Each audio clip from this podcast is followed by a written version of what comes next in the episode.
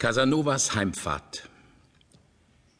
In seinem 53. Lebensjahre, als Casanova längst nicht mehr von der Abenteuerlust der Jugend, sondern von der Ruhelosigkeit nahenden Alters durch die Welt gejagt wurde, fühlte er in seiner Seele das Heimweh nach seiner Vaterstadt Venedig so heftig anwachsen, dass er sie gleich einem Vogel, der aus luftigen Höhen zum Sterben allmählich nach abwärts steigt, in eng und immer enger werdenden Kreisen zu umziehen begann. Öfter schon in den letzten zehn Jahren seiner Verbannung hatte er an den Hohen Rat Gesuche gerichtet, man möge ihm die Heimkehr gestatten. Doch hatten ihm früher bei der Abfassung solcher Satzschriften, in denen er Meister war, Trotz und Eigensinn, manchmal auch ein grimmiges Vergnügen an der Arbeit selbst die Feder geführt, so schien sich seit einiger Zeit in seinen fast demütig flehenden Worten ein schmerzliches Sehnen und echte Reue immer unverkennbarer auszusprechen.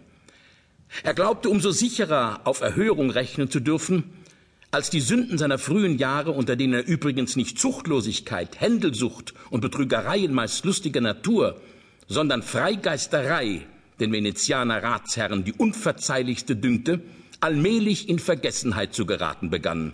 Und die Geschichte seiner wunderbaren Flucht aus den Bleikammern von Venedig die er unzählige Male an regierenden Höfen, in adeligen Schlössern, an bürgerlichen Tischen und in übel berüchtigten Häusern zum Besten gegeben hatte, jede andere Nachrede, die sich an seinen Namen knüpfte, zu übertönen anfing.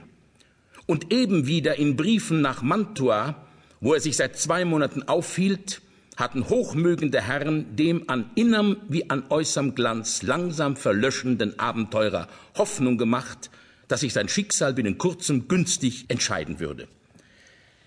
Da seine Geldmittel recht spärlich geworden waren, hatte Casanova beschlossen, in dem bescheidenen, aber anständigen Gasthof, den er schon in glücklicheren Jahren einmal bewohnt hatte, das Eintreffen der Begnadigung abzuwarten.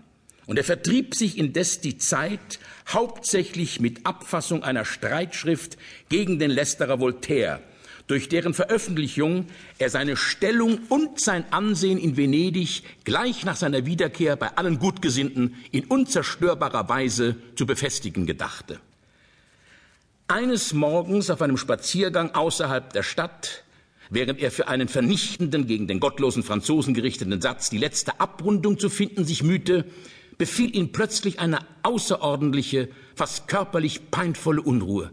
Das Leben, das er in leidiger Gewöhnung nun schon durch drei Monate führte, die Morgenwanderung vor dem Tor ins Land hinaus, die kleinen Spielabende bei dem angeblichen Baron Perotti und dessen blatternarbiger Geliebten, die Zärtlichkeiten seiner nicht mehr ganz jungen, aber feurigen Wirtin, ja sogar die Beschäftigung mit den Werken Voltaires und die Arbeit an seiner eigenen kühnen und bisher, wie ihm dünkte, nicht übel gelungenen Erwiderung, all dies erschien ihm in der linden, allzu süßen Luft dieses Spätsommermorgens gleichermaßen sinnlos und widerwärtig. Er murmelte einen Fluch vor sich hin, ohne recht zu wissen, wen oder was er damit treffen wollte, und den Griff seines Degens umklammernd, feindselige Blicke nach allen Seiten sendend, als richteten aus der Einsamkeit ringsum unsichtbare Augen sich höhnend auf ihn, wandte er plötzlich seine Schritte nach der Stadt zurück, in der Absicht, noch in derselben Stunde Anstalten für seine sofortige Abreise zu treffen.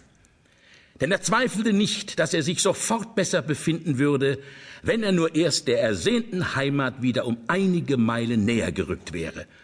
Er beschleunigte seinen Gang, um sich rechtzeitig einen Platz in der Eilpost zu sichern, die vor Sonnenuntergang in der Richtung nach Osten abfuhr. Schon spannte sich der Torbogen vor ihm aus, in dessen nächster Nähe der Gasthof gelegen war, in dem er wohnte, als ihm ein ländlich schwerfälliger Wagen entgegengeholpert kam, in dem ein behäbiger, gut gekleideter, noch ziemlich junger Mann saß. Er hatte die Hände über dem Magen gekreuzt und schien eben mit blinzelnden Augen einnicken zu wollen, als sein Blick zufällig Casanova streifend in unerwarteter Lebhaftigkeit aufglänzte, wie zugleich seine ganze Erscheinung in einer Art von heiterm Aufruhr zu geraten schien.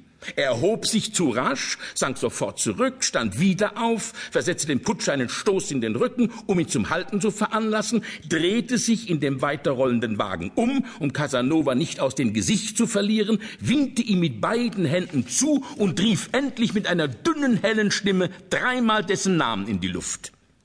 Erst an der Stimme hatte Casanova den Mann erkannt, trat auf den Wagen zu, der stehen geblieben war, ergriff lächelnd die beiden sich ihm entgegengestreckten Hände und sagte, ist es möglich, Olivo, Sie sind es. Ja, ich bin es, Herr Casanova. Sie erkennen mich also wieder? Warum sollte ich nicht?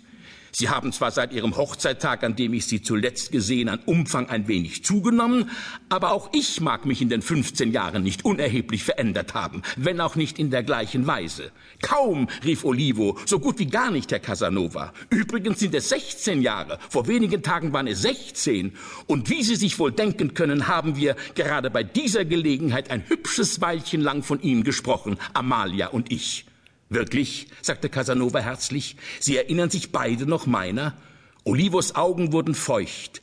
Noch immer hielt er Casanovas Hände in den seinen und drückte sie nun gerührt. Wie viel habe ich Ihnen zu danken, Herr Casanova? Und wir sollten unseres Wohltäters jemals vergessen?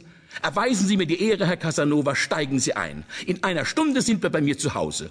Und da Casanova leicht abwehrte, sagen Sie nicht nein. Wie glücklich wird Amalia sein, Sie wiederzusehen und wie stolz Ihnen unsere drei Kinder zu zeigen. Ja, drei, Herr Casanova, lauter Mädchen, 13, 10 und 8. Also noch keines in den Jahren sich, mit Verlaub, sich von Casanova das Köpfchen verdrehen zu lassen.